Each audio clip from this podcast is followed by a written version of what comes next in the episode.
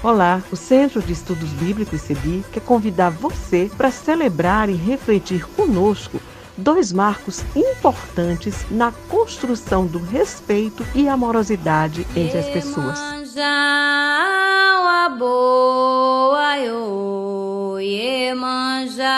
Trata-se do Dia Mundial da Religião e o Dia Nacional de Combate à Intolerância Religiosa. Este é o podcast do Centro de Estudos Bíblicos CEBI e nós estamos tratando do tema Enfrentamento às Intolerâncias Religiosas. Eu sou Silvia Souza, eu sou membro do CEBI no estado de Pernambuco e atualmente estou no serviço do Conselho Nacional do CEBI.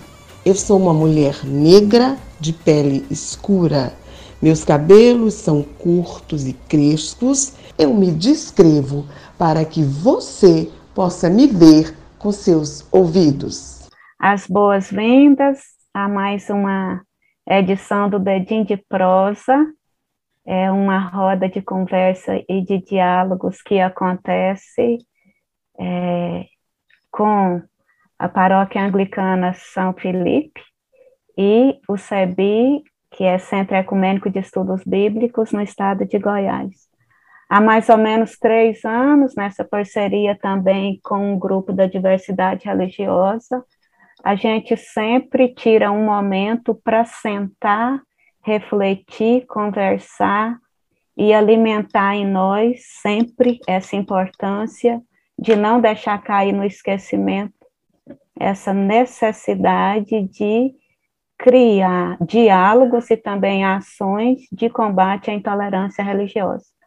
Esse dia é um dia que tem uma história que, é, que não é uma história muito bonita ele faz menção à mãe Gilda, que teve um infarto fulminante 21 de janeiro de 2000, e esse infarto é, decorreu ou foi logo em seguida que ela foi muito agredida, sofreu muita agressão verbal, física, por pessoas de outra religião.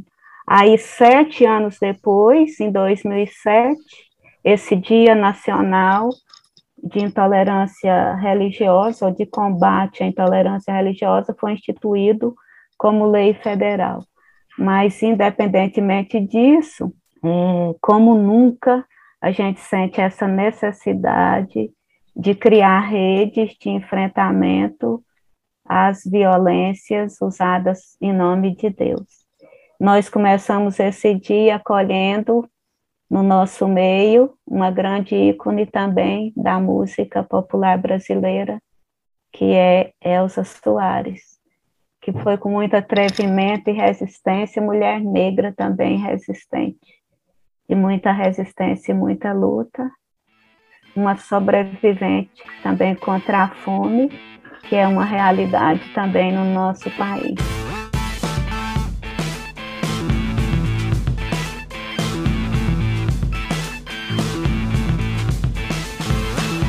Minha fé quem faz sou eu.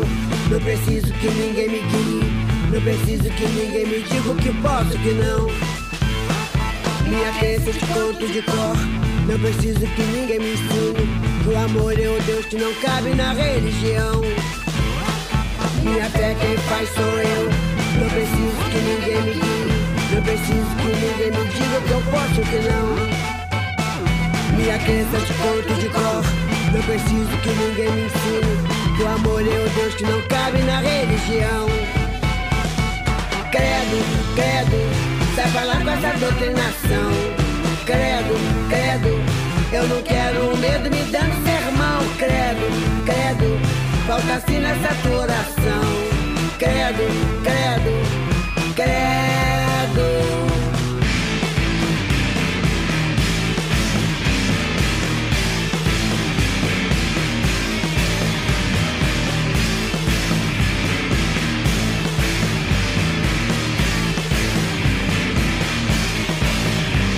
mentira conheço tão bem. Não preciso que ninguém me aponte. Um castigo que serve só para vender o perdão. Mas confesso qual é meu temor. Essa luz que ofusca limite. Essa gente que olha pro céu e tropeça no chão. A mentira conheço tão bem. Não preciso que ninguém me aponte. O castigo que serve só para vender o perdão. Mas confesso qual é meu temor. Essa luz que ofusca limite. Essa gente que olha pro céu e tropeça no chão. Credo, credo, sabe lá com essa doutrinação. Credo, credo. Eu não quero medo me dando sermão. Credo, credo, falta assim nessa tua oração. Credo, credo, credo, credo, credo. Sai lá com essa doutrinação. Credo, credo, eu não quero medo me dando sermão. Credo, credo, falta assim nessa tua oração. Credo, credo,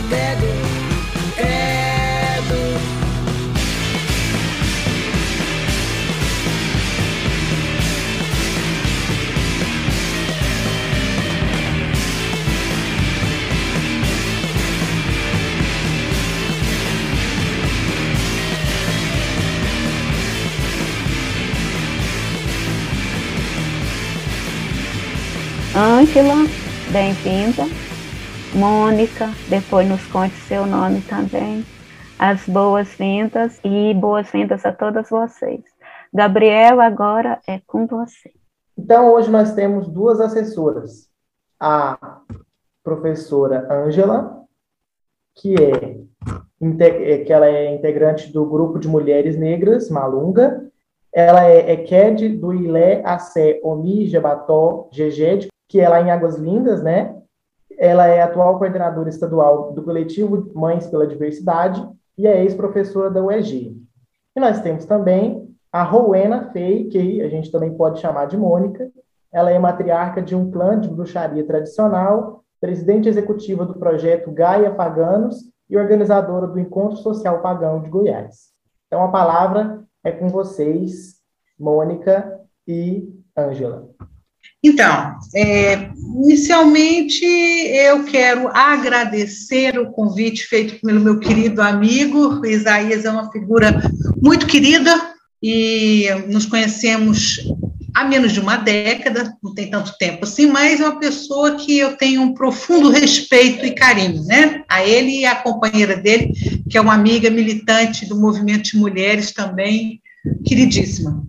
Quero pedir licença aos meus ancestrais mais velhos, aos meus mais novos, que porventura estejam, nos acompanhando.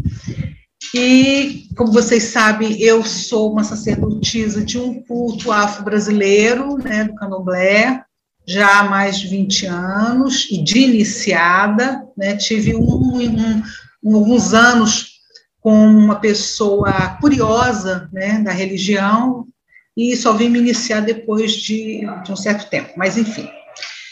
Então, dados meus agradecimentos a todos que eu não conheço, né, eu acho que eu só conheço Isaías aqui, mas vai ser uma experiência nova e eu, e eu espero que seja o início de novos contatos, né, novas amizades que a gente né, é, inicie nesse bate-papo. Essa questão da intolerância é uma situação que nos preocupa muito principalmente nós de religiões afro-brasileiras, né?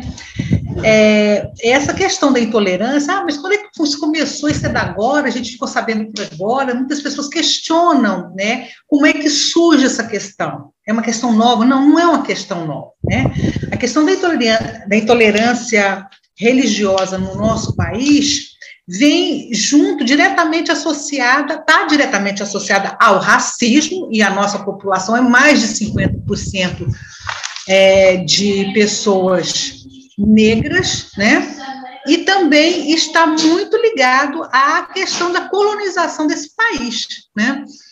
O Brasil, é, quando foi colonizado, as pessoas que nos colonizaram, europeus, né, cristãos, católicos, ao chegarem aqui, se depararam com mais de 5 milhões de indígenas que esse país tinha, né, e hoje temos menos de 900 mil é, representantes nativos né, de, de, de, de, várias, das várias etnias, é, foi quase que uma heresia se deparar com pessoas que cultuavam, né, antepassados, né, que cultuavam, utilizavam muito de é, ervas, enfim, uma série de, de, de, de, de outras, utilizavam de outras coisas que não eram comum àquela é, comunidade, àquela cultura.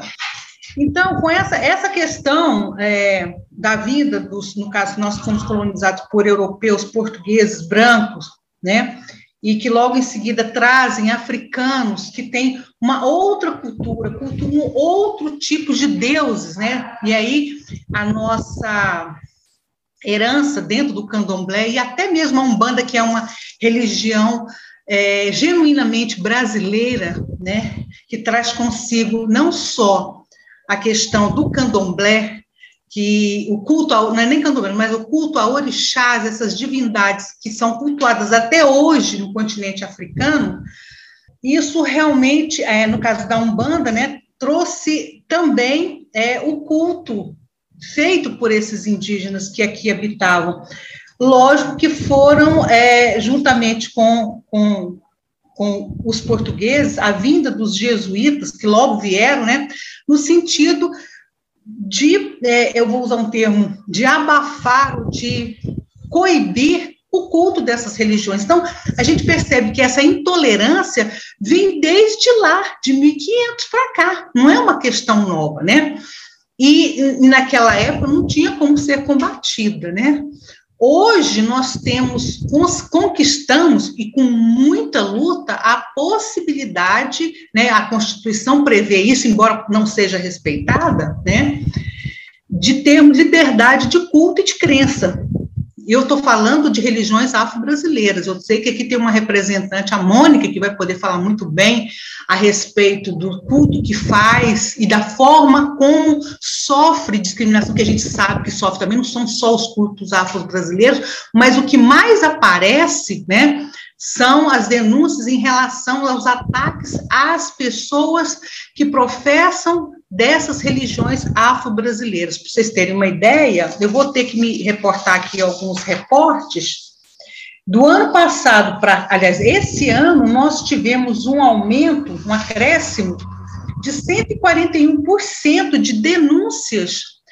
Isso, veja bem, isso é dado oficial do Ministério da Família e de Direitos Humanos, 141% de aumento das denúncias. Isso é o que é notificado, a gente sabe muito bem que muita coisa não chega, né? Não chega. Goiás está, se não me falha a memória, aqui, deixa me, deixa me consultar aqui meu papelzinho, está em nono décimo lugar com 16 denúncias apenas. Isso é o que é notificado, vem de Brasília para nós, chega, né, que é, é, é, divulgado. Nós sabemos que isso vai muito mais. Até porque, o que, que nós percebemos, e eu falo um pouco das religiões afro-brasileiras, por ser uma, uma integrante dela, delas, é, muitas dessas denúncias, quando são feitas, não, não há estímulo no sentido de que a pessoa que recebe, o policial, não, isso não vai dar em nada, isso é isso. Então, e fazem faz algum tipo de, de eh, brincadeira, né? Mas de comentários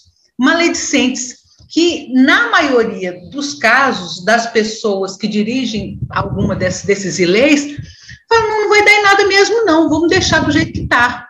Né, vão, ou mudam-se, alguns chegam a, se, a fechar o, o Ilê, a casa de santo, e mudam de local, por causa da perseguição. E essa perseguição, olha só outro dado interessante, vem muito de religiões cristãs, muito ligado aos neopentecostais, né? Isso a gente, pelos relatos e até mesmo essas notificações que são feitas. Então, a perseguição é muito grande. Nós temos uma, nós tivemos um momento, isso foi o quê? Em 2000 e, de 2007 para cá, 2007 foi quando a lei foi sancionada, né? De enfrentamento, de criminalização à intolerância religiosa. Nós tínhamos políticas públicas que nos asseguravam, nos davam mais segurança. Por quê? A lei está aí, ela existe, certo? Mas se ela não for rigorosamente aplicada, ela não faz sentido né? Ela não faz sentido. Se nós não tivermos políticas públicas que é, promovam a discussão, o debate, como estamos fazendo aqui agora. Então, somos todos, não somos nem, não temos ninguém aqui ligado a nenhum órgão é, público, ou seja, da esfera municipal, estadual ou mesmo federal. Não se promove essa discussão, né, no sentido de esclarecer a população os nossos direitos, o que, que eu o que, me, o que me cabe, o que, o que pode acontecer caso eu não respeite o outro, essa diversidade religiosa. Até pouco tempo atrás, nós tínhamos um Plano Nacional de Direitos Humanos, e dentro desse plano nós tínhamos o eixo 3, que falava muito bem sobre essa questão, e buscava implementar, e aí nós tínhamos toda uma, uma, é, uma rede, né? E aí juntavam junto com a, a lei 11.639, 10.639, que fala, que trata sobre a questão da implementação do estudo é, da cultura afro-brasileira nas escolas, que levava o indivíduo a entender qual a importância de você valorizar e assegurar o culto dessas religiões. O que, que, de fato você estava assegurando ao cidadão quando você respeita, embora não seja a minha crença, mas ele tem o direito de professar aquela religião. Então, esses, esses programas todos foram desativados. Infelizmente, nós não tivemos. Algo, não, mas é lei. A gente, eu tive recentemente fazendo um trabalho no município de Aparecida, juntamente com a prefeitura de lá, que tem uma superintendência com pessoas que são mais preocupadas, estão mais no nosso campo, de realmente de levar a informação e o conhecimento para dentro das escolas. E a gente, e o que, que eu ouvi? Foi, foi um treinamento com os professores. Uma parcela, quando eu comecei a falar dessa questão da intolerância, um, um, eu diria assim que uns 20 a 30% se retirou do local. E aí vieram depois me justificar quem ficou, por que, que se retiraram? Porque eram pessoas ligadas a uma determinada religião que faziam enfrentamento a pessoas como eu, né? Ou pessoas ligadas a religiões de matriz africana etc e tal. Então, vejam bem, elas estão dentro da escola e na hora de você implementar aquela política, elas não implementam, intimidam quem tenta implementar. Até porque o Estado hoje tem um número muito considerável de pessoas que professam essas religiões e intimidam quem está lá. Por quê? Porque estão numa situação de poder e isso estimula essa intolerância. Eu lamento muito falar isso, né? É, é, com muita tristeza que eu falo isso, mas foi uma experiência que eu tive há coisa de quatro meses atrás. Então, é uma realidade dura que nós, e nós eu, eu acredito numa mudança e acredito em dias melhores e percebo que com essa nossa articulação de forma em, em, cadeia de rede, nós poderemos fazer de fato essa transformação, independente do credo, porque nós acreditamos na possibilidade da convivência do diferente, do diverso, né? Nós acreditamos nisso. Nós queremos, de fato, que as nossas crianças, independente do local onde elas estejam, seja nas várias redes municipal, na rede privada, enfim, que elas tenham acesso. Não é uma questão de eu tentar converter ou trazer você para a minha religião, né? Mas é de você entender que eu posso cultuar, sim, os meus orixás, ou se eu não quiser, eu sou cristã, ótimo, continue lá onde você está sabendo que eu existo, eu estou aqui, que a, o meu filho, o meu neto, enfim, que é iniciado numa religião afro-brasileira, vai ter um dia na semana que ele vai todo de branco com as contas dele, e que não é por isso que ele vai ser ridicularizado, porque isso é, é caracterizado como intolerância religiosa, né? Que eu vou poder apresentar conteúdo a essas crianças sem tratar, aliás, mostrando que existem essas possibilidades sem demonizar aquela, essa ou aquela religião, né? Então, eu acredito muito no poder da, da, da escola e da educação nesse processo de transformação, mas para isso nós precisamos que estes os professores, os educadores, trabalhadores da educação que estão dentro da sala de aula possam de fato e devam desenvolver esse projeto né, político-pedagógico dentro da escola de forma respeitosa, né, respeitosa e consciente, com, com, com seriedade, né? Eu acho que isso tudo nós vamos conseguir se nós, se nós fizermos essa mudança, mudarmos um pouco essa a cara né, a cara desse país. Eu gostaria de falar também, rapidinho, acho que o tempo já está se, se, acabando, é que nós, aqui em Goiás, nós criamos o ano passado, e isso é uma luta de mais de 10 anos, né? Um grupo é, especializado em atendimento a crimes de intolerância racial, né? Discriminação e intolerância racial. É a primeira delegacia escola criada no país. Nós temos em torno, acho que, de 10 delegacias, né? É, o Sul tem, em todos os, os, municípios, Nordeste, a região Norte é que menos tem essas, é, que não tem, que eu saiba, não tem nenhuma implementada. E no Centro-Oeste, Goiás, Brasília, Mato Grosso eu não tenho certeza, mas enfim, Goiás nós temos essa delegacia. O delegado é uma pessoa muito sensível, um homem negro, é um homem que foi iniciado no candomblé, hoje ele é budista. Olha só que coisa mais é interessante, né? Então, é uma pessoa muito sensível, muito aberta, e quem assumiu e que vestiu a camisa, né? E juntamente com o apoio do movimento social, dos representantes das várias, é, várias várias religi religiões, seitas, enfim. Ele buscou chamar a todos e colocar a importância, porque ele já sabia do histórico que nós tínhamos de tentar implementar essa, essa delegacia e não conseguimos. Ela foi criada, ela funciona na Escola Superior de, da Polícia Civil, que é lá no eh, setor, o setor acho que é Bela Vista, né, próximo ao Hospital de Medicina Alternativa. Depois eu dou um jeito de passar o endereço, que acho que é bom a gente divulgar, né? Mas eu vou deixar o telefone, tem dois telefones.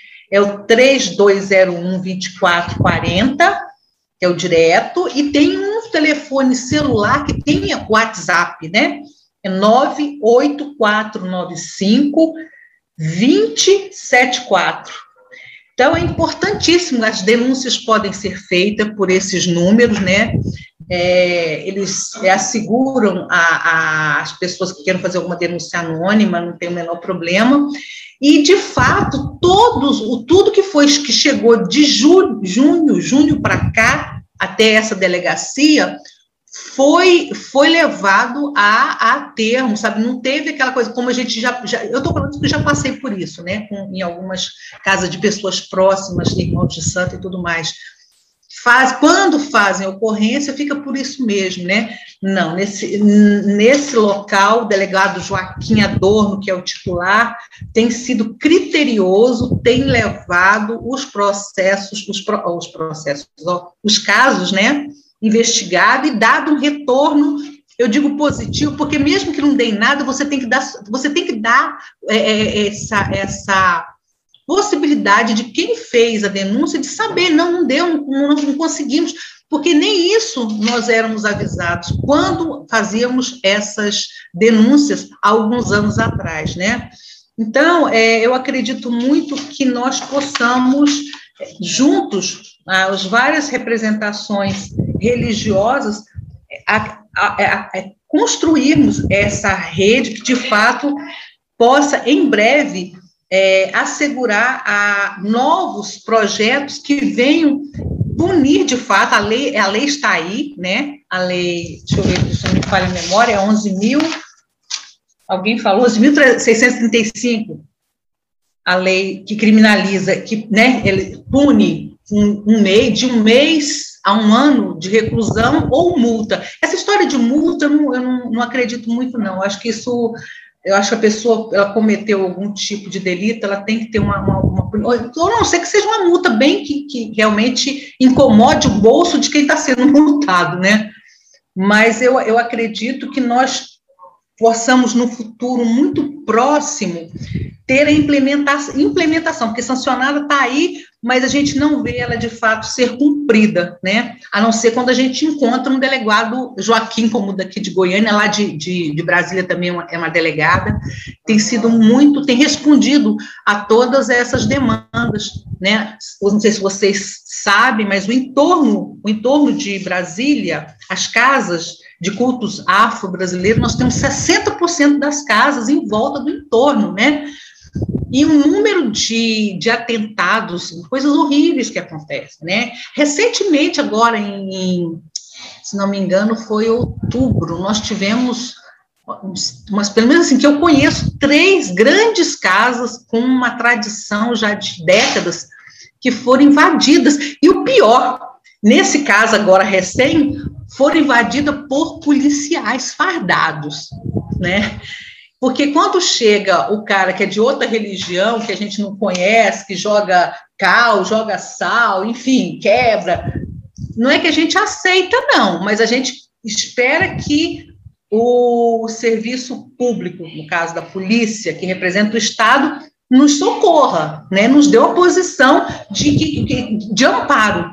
Mas quando ela chega e faz o trabalho dessas pessoas de invadir um templo, de quebrar, de, de humilhar um sacerdote, eu fico muito assustada, né? Aonde eu vou recorrer mesmo para ter um amparo? A gente não sabe mais a quem recorrer, né? Então, eu espero que num futuro muito próximo nós possamos, de fato, reverter essa situação e criar organismos de políticas públicas, como já tivemos no passado, até há cerca de uns oito anos atrás, que se preocupavam, né, que implementavam, que criavam um plano com a participação de todas as representações religiosas. Eu acho que já, já extrapolei o, o tempo, agradeço a, a, paciência de vocês em me ouvir, né, obrigada mais uma vez pelo convite, me coloco à disposição de vocês.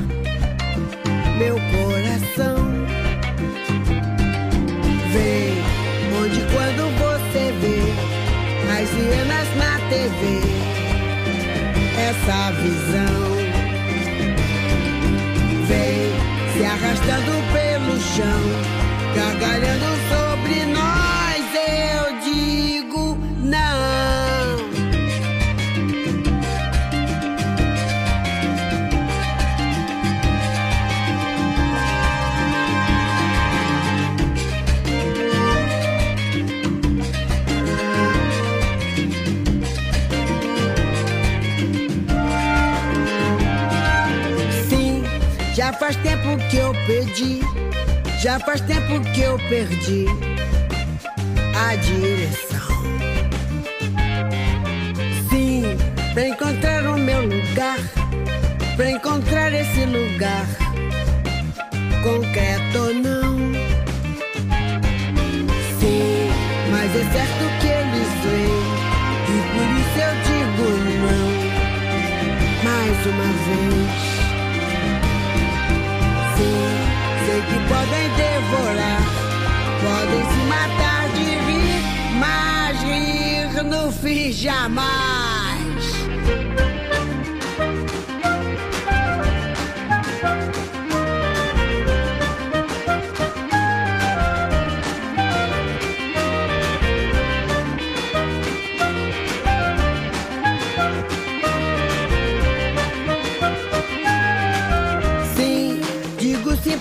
diz não e pra quem quiser ouvir, eu digo não.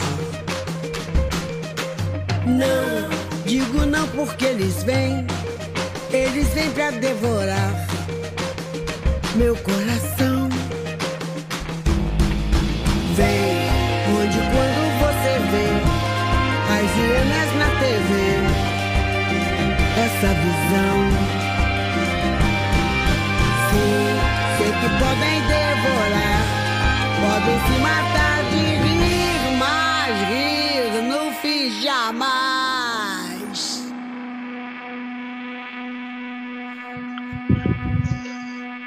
Muito obrigado, Ângela.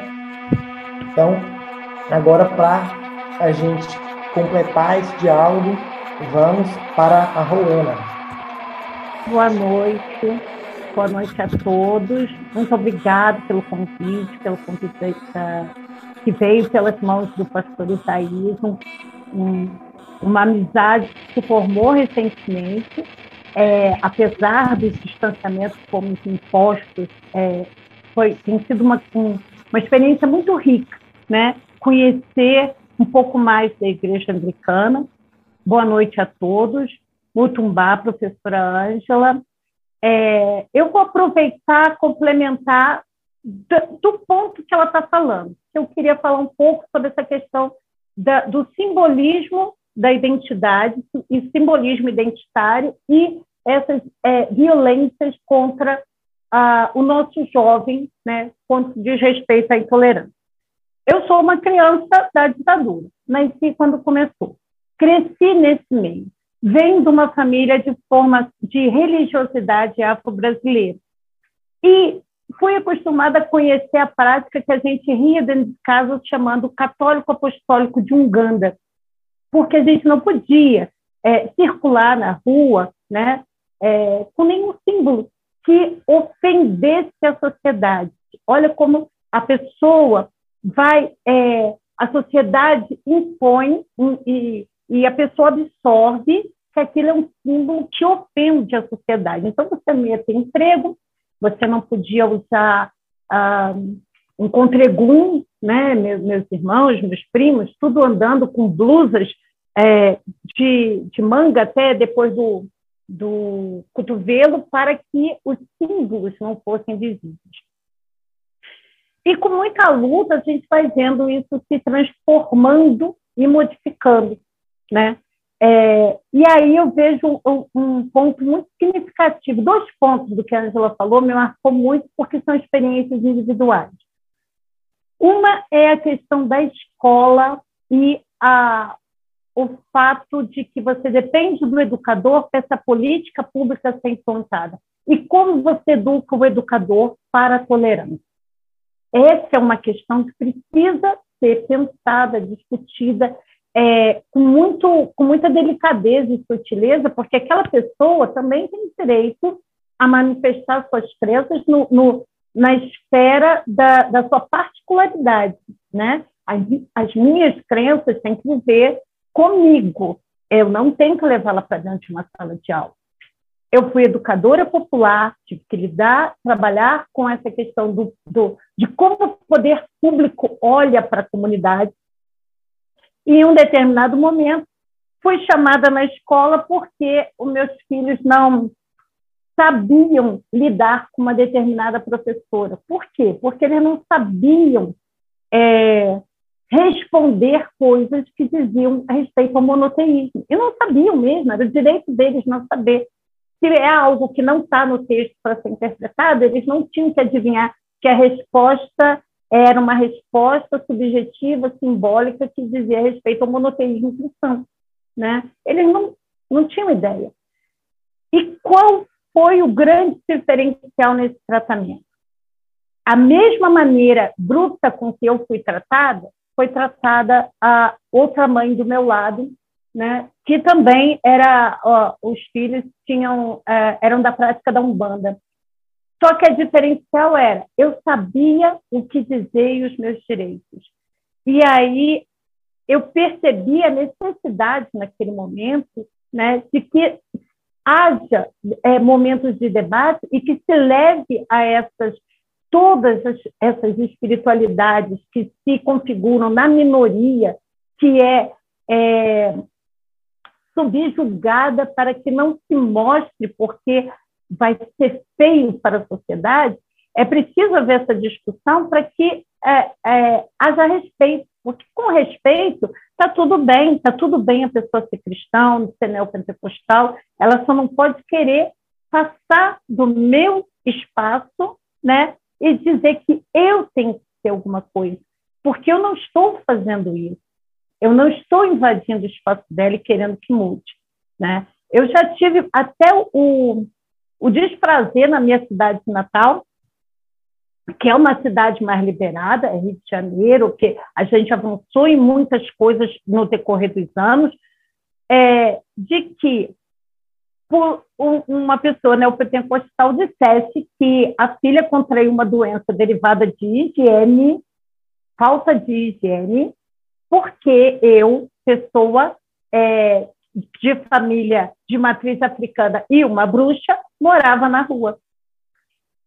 E eu acredito que se eu fosse monoteísta, todo mundo teria calado ela na primeira é, tentativa de criar essa calúnia, essa injúria, porque isso é uma injúria, também é crime, sabe? É, é, é, é crime e é doloroso para quem recebe.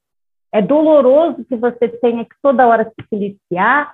É, quando uma pessoa coloca, sai com, com seus belíssimos ojais na cabeça, bem amarrados, ela não está fazendo isso para mostrar para alguém na rua que ela é uma pessoa diferentona ela está se posicionando com sua identidade. Aquilo é a identidade dela. Quando a gente usa um pentagrama, uma triluna, né, e as pessoas olham torto, elas estão violando a minha identidade, porque isso aqui é um símbolo que só diz respeito a, ao meu sagrado, só tem, só tem é, valorização para mim. É, e aí qual é o problema se, ela, da, se as pessoas aceitam que ah, você vá ao, ao, seu local de trabalho com um crucifixo? Qual é o problema de usar um pentagrama, um fio de conta, um, um, um, aquele rosário de meditação, que eu não me recordo o nome agora? Qual é o problema disso? O que, que agride a fé de alguém? Porque a minha fé não é abalada se eu ver alguém com o simbolismo da sua fé, né? Eu não nada vai modificar para mim. Eu vou achar até bonito, belo, um monge com seus simbolismos, um, um muçulmano com seus simbolismos, e tudo bem. Por que essa necessidade de imposição?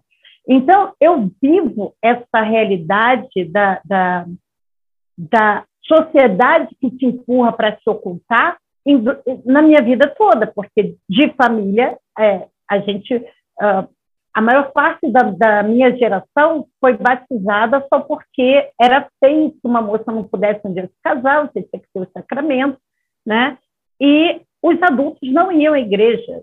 A gente batizava na igreja e depois fazia uma apresentação das crianças no culto a, posteriormente é, quando eu me dediquei mais à, à bruxaria, definitivamente à bruxaria, os meus descendentes faziam a apresentação das crianças no culto bruxo, mas já sem a questão do, do batizado, já não era tão importante. É uma evolução que a gente vem fazendo a passo de formiga, né? Só que é importantíssimo que a gente discuta isso. É, eu já tive um episódio de a gente ser abordado né? E na hora da abordagem violenta, porque estavam é, até eu fazer uns 15 anos, você tinha que andar no meio da rua com a carteira de trabalho assinada no bolso, porque se você fosse é, de periferia e tal, você era vagabundo, ainda mais se você tivesse um filho de conta, você era associado automaticamente à religiosidade africana, à, à capoeira e tudo mais era associado à marginalidade. É, então, assim, nós estamos falando de uma marginalização que foi diminuindo, não tem nem 50 anos, porque eu vou fazer 55, eu vivi isso na minha, na minha pré-adolescência, na minha adolescência, como uma realidade cotidiana, onde todo mundo se acomodava e consentia com isso, embora doesse, né? machucava, magoava, doía, mas as pessoas, a sociedade convencia as pessoas de que elas tinham que aceitar isso. De alguma forma, essa opressão havia e as pessoas eram convencidas de que tinham que aceitar isso. O, o Encontro Social Pagão, que é o, evento que eu organizo aqui em Goiânia e que, por meio do projeto Gaio Pagano, que nós organizamos no Brasil todo e no Canadá, uma das propostas dele é, é justamente esse desmistificar porque o pagão e o bruxo também é visto com muito maus olhos, né? Haja visto esse caso que nós tivemos ano passado do, do Lázaro, que foi perseguido e tal, era uma questão totalmente de. Ele era um assassino de aluguel, não tinha nada a ver com religiosidade. E aí, a estrutura pública, o poder público, aproveita, cria um gancho, afirma que aquilo ali é um, é um, um ato de satanismo, ou seja, bem na direção da, da religiosidade que eu pratico, mas, na prática, atacou os centros que, é, de vários locais, a gente teve notícia de que terreiros foram invadidos por policiais, revistados, tudo revirado, quando, na verdade, aquilo foi como um, um estopim. Não precisou de nada. Qual é a prova que havia da, da, da suspeita que foi levantada? Né? Nós fizemos uma carta de repúdio, fizemos, tentamos encaminhar para mídias, mas algumas mídias só repercutiram porque naquele momento eu sou jornalista de formação, eu tive que ir, ó, olha aqui, meu registro, eu estou encaminhando isso aqui, essa nota de repúdio. Mas aquelas mídias que acham ainda é, o termo é ah, eles se chamam de é, eu, eu acho que o termo correto é reacionário, mas eles gostam de chamar de é, a tradicional família brasileira, aquilo que repercute essa ideia reacionária, né, que traz isso para gente, eles nem mesmo quiseram tocar no assunto, aceitar nossos argumentos, falaram, vocês não investigaram nada, vocês pegaram algumas imagens aí no Google, misturaram, estão criando um cenário de histeria entre a população, a polícia usando isso como uma desculpa para invadir locais, para depois é, se descobrir que não passava de um matador de aluguel contratado por um, por um dono de terra, era disputa de terra aquilo ali. O poder público veio a público pedir desculpa para as pessoas que foram é, atacadas, para as religiosidades que foram atacadas, para aquele momento em que seu vizinho olhou torto para você porque você estava com fio de conta ou com pentagrama ou com alguma coisa simbólica, nós temos o direito, como qualquer pessoa, de sair pelas ruas com nossos símbolos identitários. Não é para ofender ninguém, não é para se é, chamar a atenção, é para você se sentir pertencente. Você se sente pertencente àquilo que para você é sagrado. Assim como as pessoas que é, fazem um rosário, é, tatuam um, um crucifixo. Veja, eu sou um profissional de comunicação, trabalhei com assessoria muitos anos. E durante muito tempo eu tive que ter uma tatuagem só até a metade, eu usar de, é, de manga porque era uma deusa, né? Em alguns órgãos públicos que eu ia, eu não podia estar com ela totalmente à mostra, era incompatível com o meu cargo. Mas as pessoas que eu conhecia lá e que tinham tatuado um rosário ostentavam isso de, é, de cabeça erguida. Né?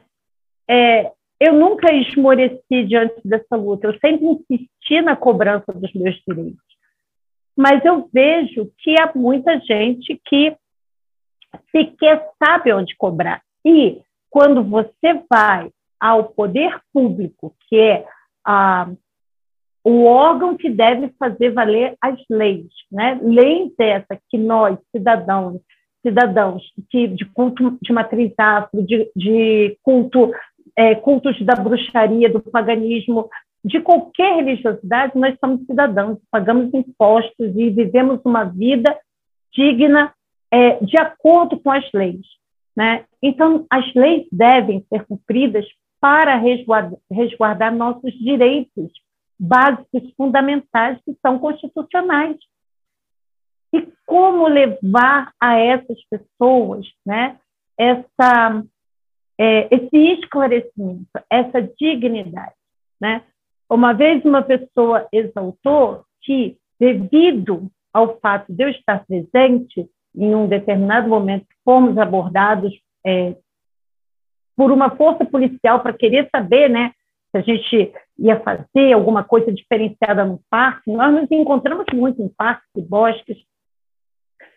E aí eu apresentei a minha carteirinha funcional, meu registro profissional, e aí esse profissional da segurança pública recuou e falou: Ô oh, senhora, carteira da, da Associação Brasileira de Imprensa, a pessoa recuou e falou: Não, senhora, não sei o quê, está tudo bem.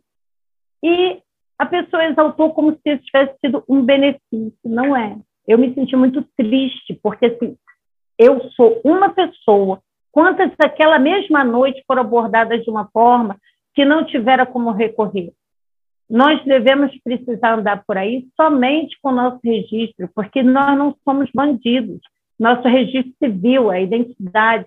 Nós não somos bandidos que precisam toda hora você chegar, é, provar que você tem uma profissão ou uma formação que pode criar o imaginário de que você vai colocar a famosa boca no trombone, né? E aí vai ficar feio para aquele policial que está descumprindo a lei. O policial tem que não descumprir a lei todo momento. Ele fez, ele, ele fez um concurso, ele foi contratado para ser funcionário público para fazer valer o cumprimento da lei. Quando alguém chama um policial e fala assim, essa pessoa foi injuriada, e eu já passei por isso, de estar numa condução. Eu sou assim, meio. É, eu sou muito calma, mas às vezes, quando eu vejo uma injustiça, eu sou meio cabelo na vento. Então, eu fiz parar a condução porque uma pessoa de Quelê, que não podia se defender, estava sendo injuriada. Né? É, várias pessoas rezando ao redor dela, e eu queria a força policial ali. O motorista do, do ônibus não queria parar, a força policial não quis atender, é, tudo isso são realidades que a gente vai enfrentando, algumas vezes decepciona, decepciona. Mas eu vou dizer para vocês, eu não perco a esperança de que a gente seja capaz de viver em é, respeito, sabe? Se eu olhar para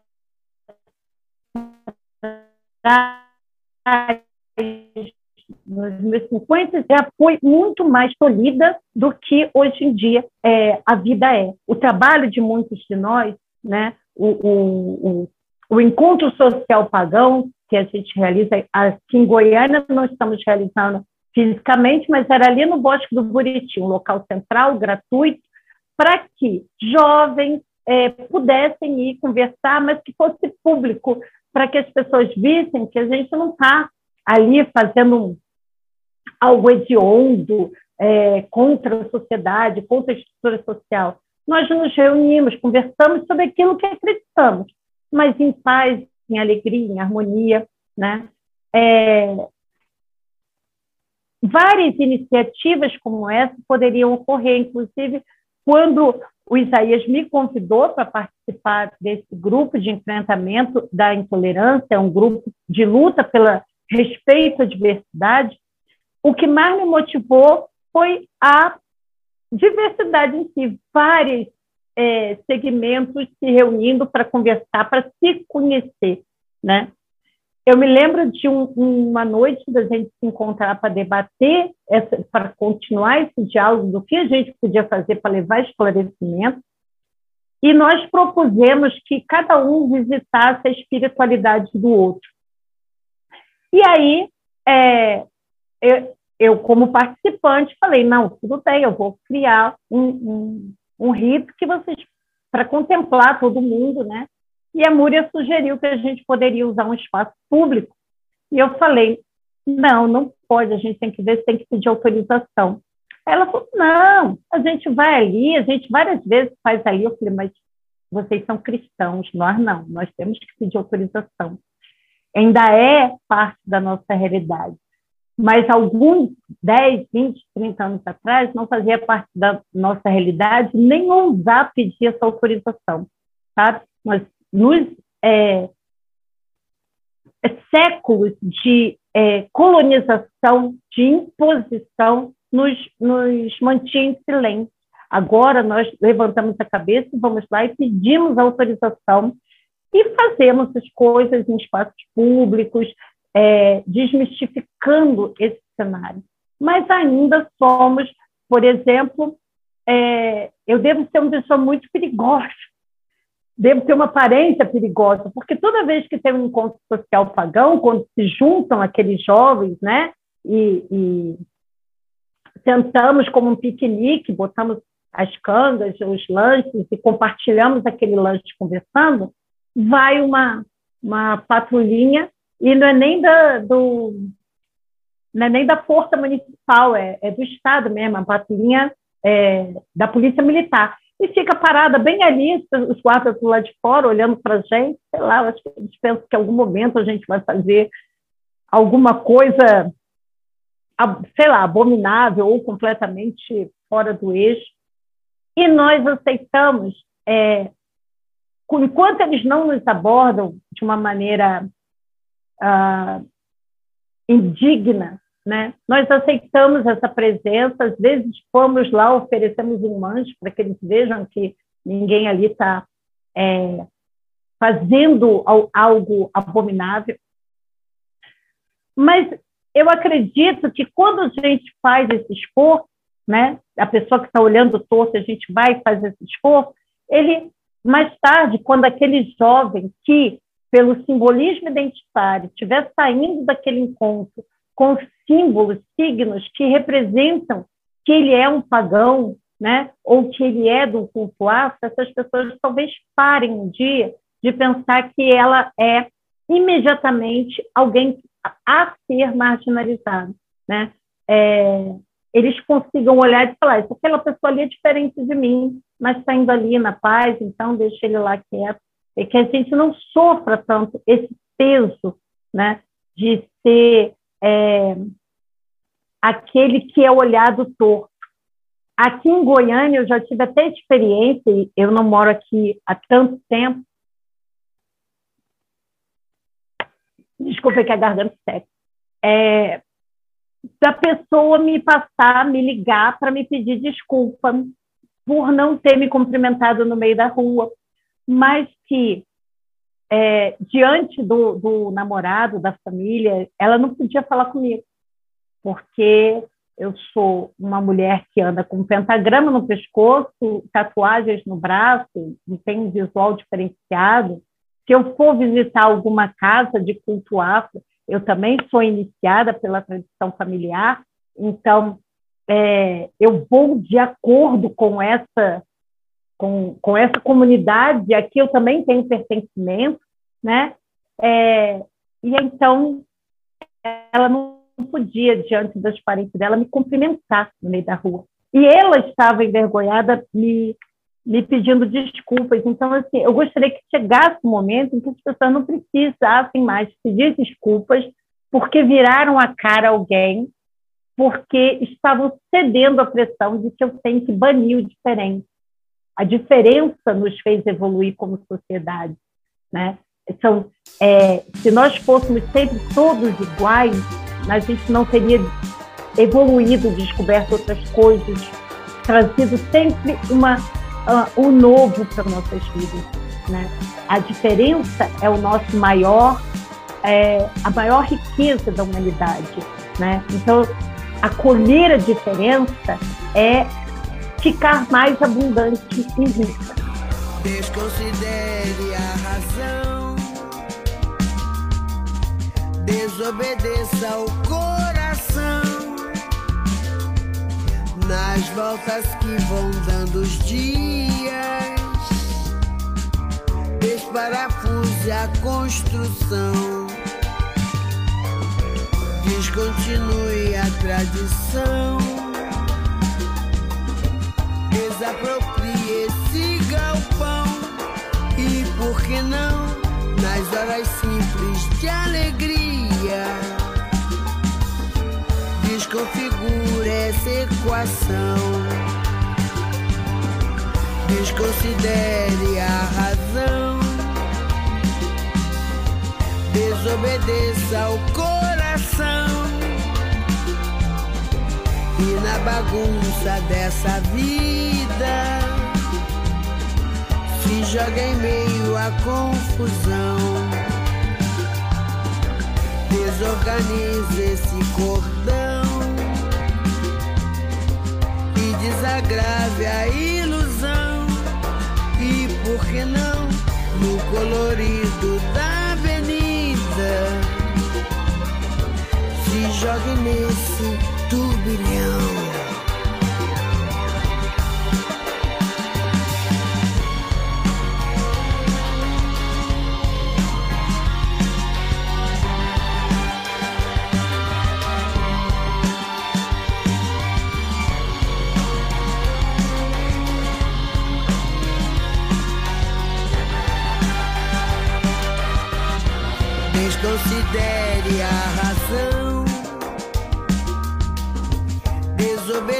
Ao coração. Nas voltas que vão dando os dias. Desparafuse a construção. Descontinue a tradição.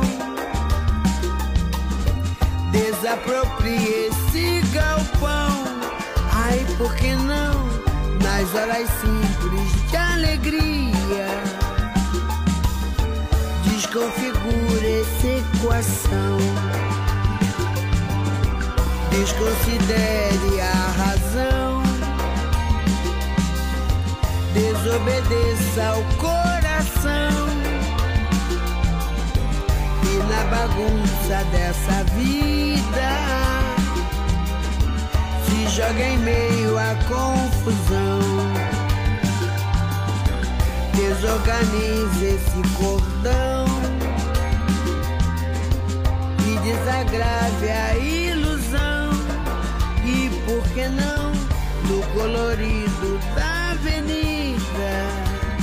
Muito obrigado. É, então agora a gente já tem aqui uma pergunta, na verdade, uma pergunta tripla do, do Rosivaldo no chat.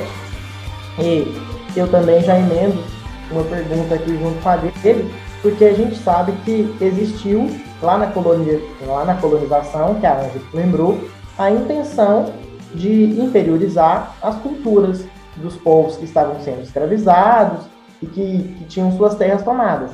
Então não fazia sentido é, massacrar um grupo de pessoas se, é, se a sociedade não fosse convencida de que a cultura deles é inferior. Então esse movimento aconteceu de forma totalmente intencional.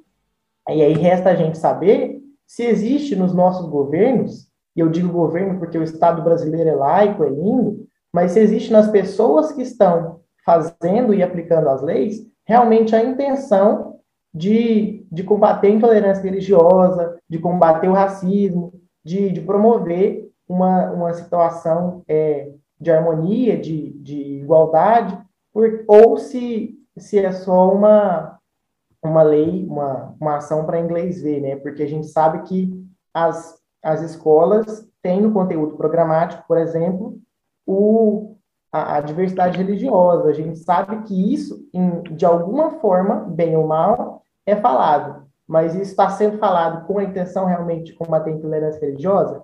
E aqui o Rosivaldo pergunta: em uma sociedade de raízes escravocratas, marcadas por todas as formas de violência e preconceitos, há esperança na educação? Quais as possibilidades aurísticas? É, submersos em uma cultura fascista de eliminação do diferente pelas suas diferenças, é o contexto, né? Então, para as duas, é, esses questionamentos. É, boa noite a todas, boa noite a todos. Obrigada, Mônica, obrigada, Ângela, pela fala de vocês, sempre muito provocativas, né? Mas, enfim, eu parto um pouco do que já foi, foi, que o Gabriel trouxe, que o professor Rosivaldo falou aqui também, que é a respeito da educação. Vocês duas trouxeram a educação como um possível caminho contra, né, de, de dialogar contra a intolerância religiosa, promover esse diálogo em sala de aula. No entanto, a gente está vivendo um momento tão complexo na história, sempre foi difícil, mas é, piorou um pouco. E a gente, enquanto professor, professora, tem cada vez tendo que se limitar, limitar as nossas falas por causa de perseguições políticas mesmo, é, de medo mesmo. Inclusive, no final do ano passado, a professora de educação religiosa da escola que trabalho foi é, denunciada porque não fez nada demais, ela simplesmente trouxe na aula de, de ensino religioso, a, explicou sobre as religiões de matriz africana. E isso deu confusão na escola. Então, diante de um contexto desse, é, de um governo fascista, é, intolerante, que fortalece esse discurso de intolerância, como fazer para promover esse diálogo dentro das escolas? Eu acho que a resposta, eu, eu, eu acho que eu vou emendaria a resposta uma na outra. As duas, as duas perguntas se complementam. Dentro da, da, do caminho é, da bruxaria, a gente vai ter uma história antiga que é a da perseguição às bruxas também, né? É, muitas pessoas vieram para o Brasil fugidas dessa perseguição que era a, a Santa Inquisição, que chegou a Santa Inquisição a vir para o Brasil também e, a partir daí, também perseguir ah, as manifestações espirituais indígenas e africanas. É, muito do que acontecia era a, era a questão colocada, você criar um cenário para que aquilo pudesse fazer sentido para a, a grande massa popula da população. Né? É, infelizmente, o que a gente vê hoje não difere muito daquilo. E olha que nós evoluímos como sociedade, nós temos acesso a vários meios de informação, de conhecimento, e a gente está vendo, né? É, eu cresci ouvindo que a história ensina a gente, e a história deveria ensinar, não repetirmos os mesmos, os mesmos erros, e parece que ensinou a criar um cenário semelhante a você estruturar pelo medo a, esse conceito do fascismo. É, eu fiz um trabalho de pesquisa a, em 2007, chama Violência Urbana como Espetáculo da Mídia. E, na época, essa pesquisa queria denunciar como você construía devagar o medo do outro. Né? Não era sobre intolerância religiosa, era muito mais abrangente. Era sobre intolerância social, era sobre uma série de preconceitos, como você construía é, numa sociedade aquele medo do outro. O outro que mora na periferia, o outro que mora, participa de um, um movimento social que você é, passa a discordar sem conhecer. Então, hoje, quando a gente observa as falas de algumas pessoas, a gente se pergunta, mas da onde que saem essas ideias? Porque não tem estrutura, né? E aí você cria um cenário para que essas mentes reacionárias fascistas elas é, exerçam seu poder, né?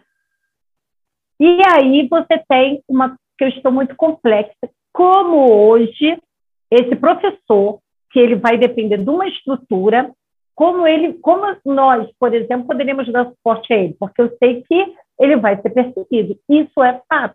Eu conheço várias pessoas, amigos meus, que em situações diversas, em, em suas áreas profissionais, não são todos educadores, mas é, sofrem a pressão do, do, é, são concursados, professores, às vezes, universitários, é, e aí é, a, a, política está exercendo pressão para que eles não produzam como produziam antes.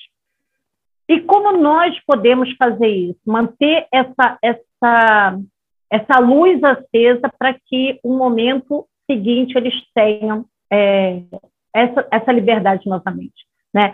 Primeiro lugar, eu acho que quando você combate a intolerância religiosa, você igualmente precisa estar tá lutando contra essa, essas ideias fascistas, né, que vão perseguir o professor, que vão perseguir o médico que for contra o negacionismo, que estiver tentando criar meios de, de disseminar a ciência. E uma das armas que a gente tem esse ano é a, a eleição, né, o voto. Mas é só o voto basta? O povo brasileiro, eu acho, né, não sabe muito uh, estruturar o voto. Ele vota no, no executivo sem pensar que o legislativo é que faz o executivo acontecer.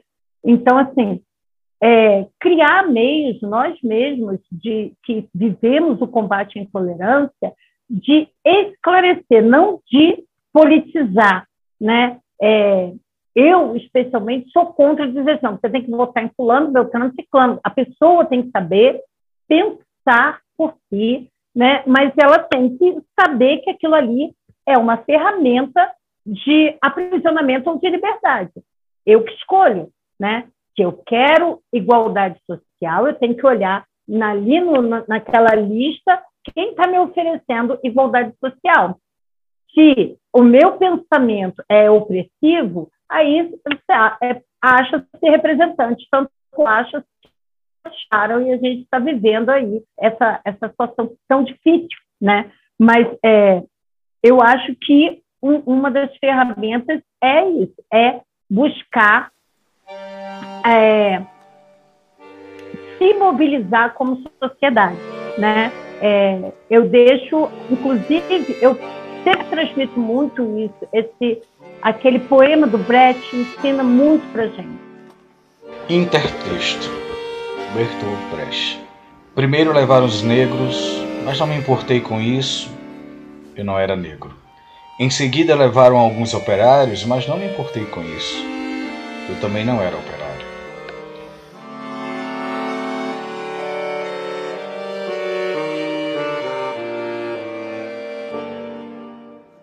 Depois prenderam os miseráveis, mas não me importei com isso, porque eu não sou miserável. Depois agarraram os desempregados, mas como tenho meu emprego, também não me importei. Agora estão me levando, mas já é tarde. Como eu não me importei com ninguém, ninguém se importa comigo. Eu não tinha ninguém que me defendesse, porque eu não fiz nada enquanto o outro era importunado. Na hora que o infortúnio veio até mim, não tinha ninguém para me ajudar, né? É, isso é uma coisa que a gente tem que ter consciência. Nós, como ah, minorias, a gente tem que se dar a mão para fazer, mostrar que várias minorias também formam uma maioria, né? A Inquisição, em grande parte do que ela atacou as pessoas, não era exatamente é, era muito, muito, muito para obter uh, o bem, o título. Né? Então, nem todo mundo que foi queimado na Inquisição era bruxo, uma grande parte não era, e mas era, um, era conveniente eu agredir e falar: Fulano é bruxo.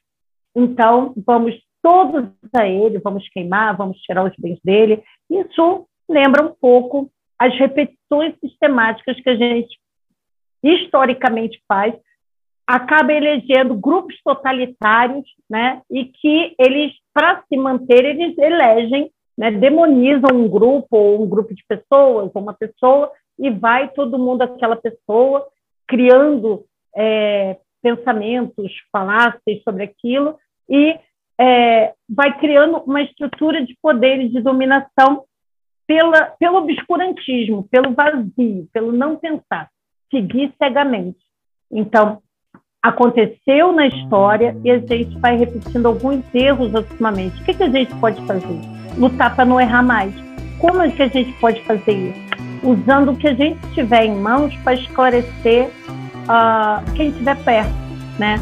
Uh, ah, mas eu não consigo resolver isso por tantos milhões de brasileiros, eu não consigo. Mas eu consigo ajudar esse grupo aqui que eu tenho acesso né? O outro ajuda a esclarecer a mente do outro grupinho. E a gente vai trabalhando para melhorar essa situação. Olhe dentro dos meus olhos, olhe bem para minha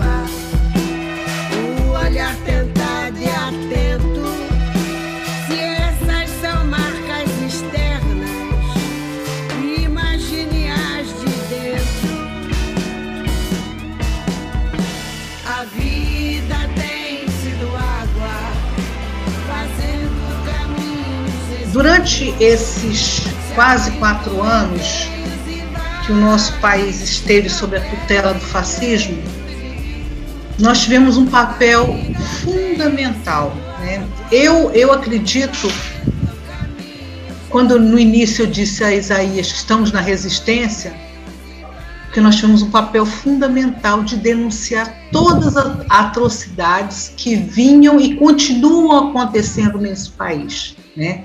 Todos os dias nós temos notícias de situações em que tentam nos calar, né? Seja os ambientalistas, nós tivemos a coisa de 10 dias, uma família que foi assassinada no Pará, né? O filho foi encontrado, todos três ambientalistas defendendo a mata, a selva a amazônica, foram encontrados mortos. Ontem nós tivemos o assassinato de quatro quilombolas, isso que foi noticiado. Nós sabemos também de uma jovem grávida que foi atirada pelas costas, uma intervenção da Polícia Militar do Estado de Goiás. Todos os dias nós ficamos sabendo, eu estou falando assim de coisas que saíram, que são recém. Todos os dias nós sabemos da, de quanto o nosso povo está sendo massacrado, né? Na escola não é diferente quando tentam calar a voz de professores que têm um compromisso, e aí é, é, eu não, eu não, eu, eu seria injusta, e eu como uma mulher de Xangô não posso, né, não, não faz parte dos meus princípios, do meu perfil, do arquétipo. Tem professores e pessoas que comungam da religião protestante que têm uma postura crítica diante desse governo fascista, eu estou falando porque tenho amigas que são solidárias e se colocam junto, né? Então, nós, quando eu saio daqui da minha casa, do meu, do meu, do meu conforto, e vou lá para um outro município, né, atravesso a cidade, quer dizer, eu estou correndo risco de vida, só de sair daqui para lá, no meio de uma pandemia, para falar da importância do respeito, né, da, da, da necessidade do enfrentamento a essa política de intolerância, porque existe uma política de intolerância, de estímulo no país hoje, existe. Quando esses policiais não punem, não, não aceitam ou fazem é, piadas com pessoas que estão sofrendo algum tipo de retaliação. Né? Então, é, isso, isso hoje está oficializado quando nós temos um chefe de Estado que vai para a imprensa e ataca o que faz piadas, o que faz arminha com a mão. Isso você, querendo ou não, você está autorizando, oficializando esse tipo de comportamento. Como é que nós vamos sair disso? Bom, o período de resistência, eu penso que vai até o início do ano que vem, né? Quando, se tudo der certo, a gente conseguir tirar essa essa essa máfia, né, que hoje governa o país e que desrespeita a todos nós, sabe? Desrespeita a todos nós. Então, eu, eu acho que a grande arma que nós temos, nós tivemos a resist em resistência esse tempo todo, indo para a escola, indo para a praça pública. Eu falo isso que estive em praça pública, mesmo no período de pandemia, mesmo pode ter tido a doença, de fazer a denúncia, de gritar o que estava, de denunciar o que estava acontecendo. Assim, não sou eu, não estou falando eu, mas de uma série de pessoas que tiveram essa coragem, esse espírito de resistência. E nós vamos ter este ano muita coisa ainda vai acontecer. Nós, estamos, nós temos visto quantas coisas bárbaras, pessoas sendo é, desaparecidas, assassinadas, torturadas, né? Eu vivi uma época, eu acho que alguns aqui acompanharam, mas eu vivi muito próximo é, é, na resistência também, na época da ditadura, né? Achei que nunca mais fosse passar por isso, estamos passando de novo. Nós temos este ano um ano decisivo, que é um ano eleitoral. Quer dizer, nós temos como tirar essa, essa camarilha toda que está no poder por meio do voto. Para isso, nós temos que estar conscientes. E eu acho que esse, nesse processo desses dois, quase quatro anos que nós estamos em resistência, nós estamos tentando, não, nós estamos buscando de forma positiva mostrar ao nosso povo o que é, por que é que nós estamos assim. Né? Muitas, muitas das mentiras que foram apresentadas caíram por terra e as pessoas têm que entender que foi tudo uma armação, uma grande armação, né? um grande projeto político, né? financiado por, por a gente sabe muito bem por quem, né? para se tomar o governo da mão do povo que estava aqui, que realmente tinha uma preocupação quando nós tínhamos políticas públicas para as mulheres, para os LGBTs, né? De enfrentamento a racismo, nós tínhamos um plano nacional de direitos humanos que funcionava, um, um, um, plano nacional de enfrentamento à violência contra a mulher que funcionou muito bem. Quando todos esses projetos foram acabados, eu falo isso, eu tive, eu estive é, no executivo implementando essas políticas, muitas delas e acabaram com tudo. Hoje não tem mais nada, nada. Isso faz parte de uma política. Quando nós dermos o troco este ano, que é um ano eleitoral, nós vamos conseguir reverter, né? A educação é fundamental. Eu preciso, eu preciso. Essas pessoas que estão dentro de sala de aula, seja o docente ou o discente, têm um compromisso. Né, com essa nação, com, com o povo que está passando, que está comprando osso, Está comprando osso, gente. Eu nunca vi isso. A população chupar osso, botar osso para dar um gosto numa água para tomar. Isso, isso é a miséria absoluta, estampada. O, plan, o planeta fome que a Elza Soares veio, ele se revigorou nesses últimos três anos. Então, nós temos que dar o toque, somos nós que acreditamos em dias melhores, né? Então, é, eu penso que o troco está aí. Existem outras formas, mas eu não sei se o povo brasileiro está preparado hoje para um outro tipo de enfrentamento, né? Eu, eu não sei, mas eu espero que esses 57 milhões de votos que levaram esse cidadão a ocupar o Palácio do Planalto tenham sofrido o suficiente para retirá-lo de lá, né? Porque os outros eu sei que não vão votar. Então, eu tenho muito, eu, eu acredito muito. Ai, tem muita gente, ai, tá, tá. não, eu, eu não posso. Olha, eu sou uma mulher de 60 anos hoje, né? Eu fiz 60 anos, tem pouco mais de um mês. Eu estou muito feliz de estar com a idade que estou, tendo a fé que tenho, acreditar nos meus semelhantes, nas possibilidades que nós temos, não é a Ângela Café sozinha, mas que nós temos de mudar tudo isso. Né? É um espaço como esse que nós estamos aqui agora, a uma hora e 24 minutos, fazendo uma discussão como essa, e que vai ser reproduzida, e nós vamos triplicar, sabe assim, nós vamos multiplicar isso. Esse tipo de discussão ele é fundamental, né? Para que nenhuma outra, né, Ialorixá morra ao ser ou ver a sua imagem, como foi o caso da Ialorixá, que, que, que sofreu um infarto fulminante é, ao ver sua, sua imagem estampada na, na, no jornal de uma, de, inclusive de uma das igrejas que financia esse governo fascista. Está entendendo? Então, nós temos um compromisso muito grande, a nossa responsabilidade é muito grande. E eu acredito que nós vamos fazer essa mudança. Senão, não estaria aqui, né? Conversando. Eu acho que é, é muito importante a gente não perder esse vigor de saber que nós somos agentes de transformação. Né? Nós temos a possibilidade, nós sabemos exatamente tudo o que aconteceu, por que aconteceu. Nós temos que dialogar. A juventude tem um papel fundamental. Nós temos, temos na juventude também. Eu faço isso muito. Eu tenho um neto de 17 anos, né? Eu faço questão de colocar para ele toda essa essa essa trajetória para que ele entenda e ele replique isso com os amigos, né? É cansativo, é muito cansativo né? A mesma conversa. mas eu tenho que fazer isso, é na fila do supermercado. Em todo lugar que eu estou, eu não perco as esperanças, sabe? De mostrar que existe possibilidade de mudança, sim. Né? Existe esperança, sim, e que a gente não pode desistir dela. Né? Eu acho que é um pouco isso, sabe? Eu acho que é um pouco isso que eu, que eu penso, que eu espero, e muito, muito agradecida pela, pela atenção de vocês. Vocês são assim, são, são meus pares, né? A gente, eu me sinto muito feliz quando eu vejo as pessoas, o brilho no olho, né? O brilho, a pessoa está ali atenta, porque ela acredita que vai mudar. E nós vamos mudar. Eu tenho muita fé nisso. Não quero perder esperança jamais. Nós é que agradecemos.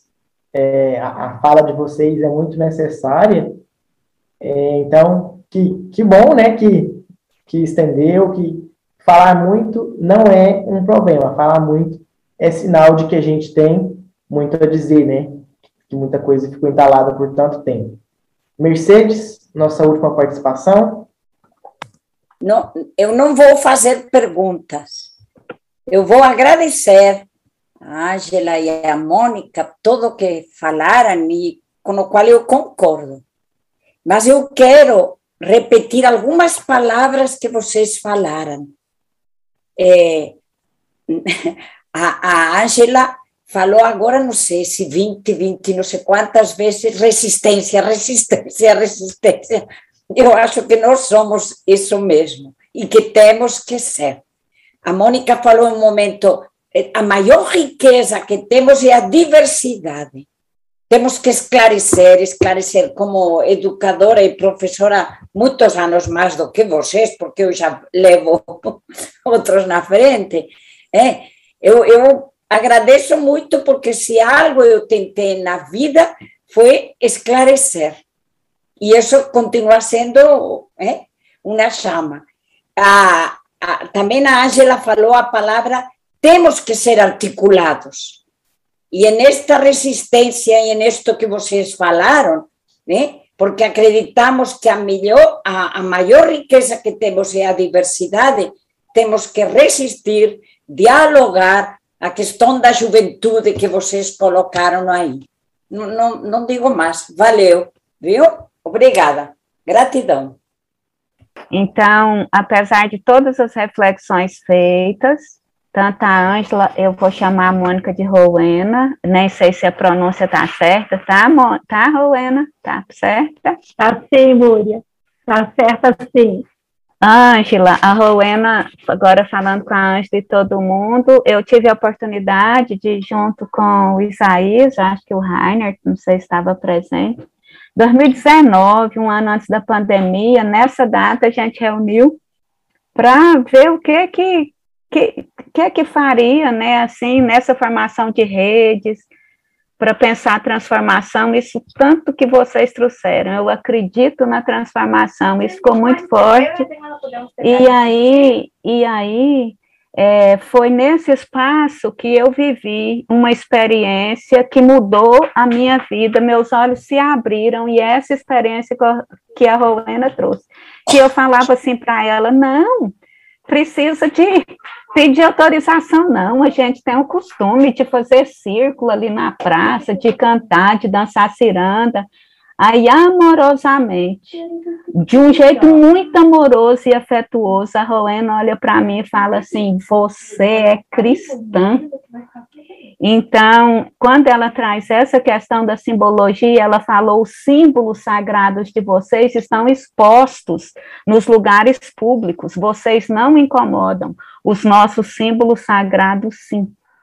Depois que ela falou isso amorosamente, assim, assim, abriu um universo a partir dessa experiência, uma experiência de uma noite, abriu um universo enorme, assim, para pensar ainda mais ou para atuar ainda mais e, e aguçar ainda mais realmente a escuta e a visão.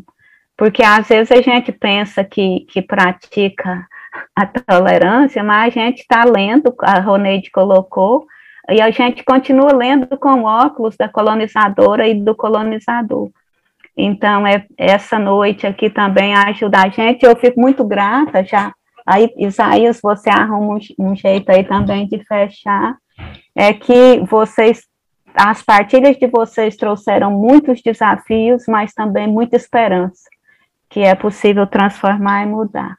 Gratidão, de novo, Gabriel, gratidão também aqui pela mediação, um beijo em cada um e cada um. Olha, Múria, gratidão também, é porque muitas vezes a gente fala e não sabe ser ouvido, e essa maneira que você falou agora é tão bom, porque assim, se teve uma coisa maravilhosa que aconteceu em 2019, eram nossos encontros que começaram num dia como esse, numa noite como essa, né? É, Isaías foi a mão que convidou, que eu falei assim, não, eu vou sim, quero ouvir o que as pessoas estão falando lá, né? É, e aí nós nos conhecemos e conversamos e trocamos tanto. E às vezes a gente pensa assim, eu falei, mas será que eu fui ouvida?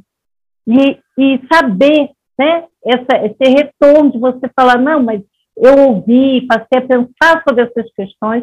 Eu também te agradeço muito por ter ouvido, né, de uma forma tão carinhosa, gentil. É, a, essa fala nossa, que é, nossos símbolos são importantes para a gente, mas não são bem vistos em, muito, em muitos lugares. Agradeço a participação, o convite de todos, agradeço a oportunidade. A Ângela faz então também a, a sua fala de complemento, e por gentileza, Ângela, você nos dá uma bênção segundo a sua tradição, e a gente então encerra a nossa reunião de hoje. Pois bem, é, primeiro eu quero agradecer a todos, a todas presentes nessa, nessa sala, a diversidade de, de gênero, a diversidade geracional, que nós consigamos continuar a nossa caminhada com esse vigor, com essa esperança e com essa fé. Hoje, é sexta-feira, é o dia que eu uso branco, o dia assim. Todos os dias são sagrados para nós, todos os dias. Mas a sexta-feira é um dia especial porque é o dia que a gente cultua Oxalá, né? Que é um orixá mais antigo, que é um orixá que nós entendemos na nossa tradição afro-brasileira. É o orixá pai que, que nos rege, que nos dá o colo. Então, eu peço ao Xalá que tenha misericórdia, que nos oriente, que Oxalá guie os nossos caminhos, né? Esfriando a nossa cabeça, que eu sei que tem momentos em que nós, nessa situação que nós vivemos no país, né, e isso afeta, lógico, diretamente todos os, as, os nossos lares, mas que ele nos dê paciência e equilíbrio para que nós nos articulemos. Mercedes, lindíssima sua consideração, que ele nos dê essa sabedoria, né? Nosso Pai Oxalá, e que nós possamos trilhar essa caminhada até o final do ano, um momento decisivo para o nosso povo, que meu pai Xangô jamais nos prive de justiça que nós consigamos justiça para o nosso povo. É, são essas as minhas palavras. Eu fico, a, me coloco à disposição do grupo. O, Isa, o Isaías sabe que ele conta comigo em qualquer momento, mas os demais que eu não conhecia, me coloco à disposição, o que precisar, porque nós somos resistência e o nosso trabalho até o final desse ano é de estar firme nessa trincheira. Um grande abraço a todas, a todos e a todos do grupo. Muitíssimo agradecida pelo convite.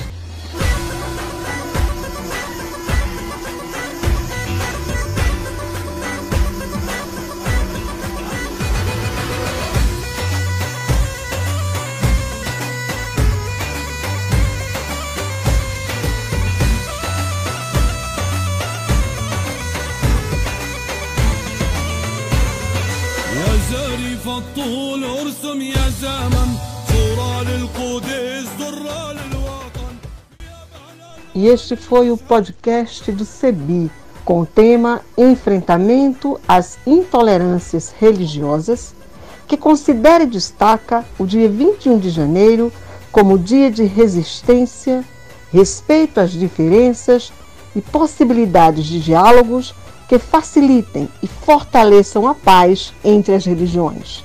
Até o próximo episódio. Aquele do que o Ia que querer ao adioma, ao adioma.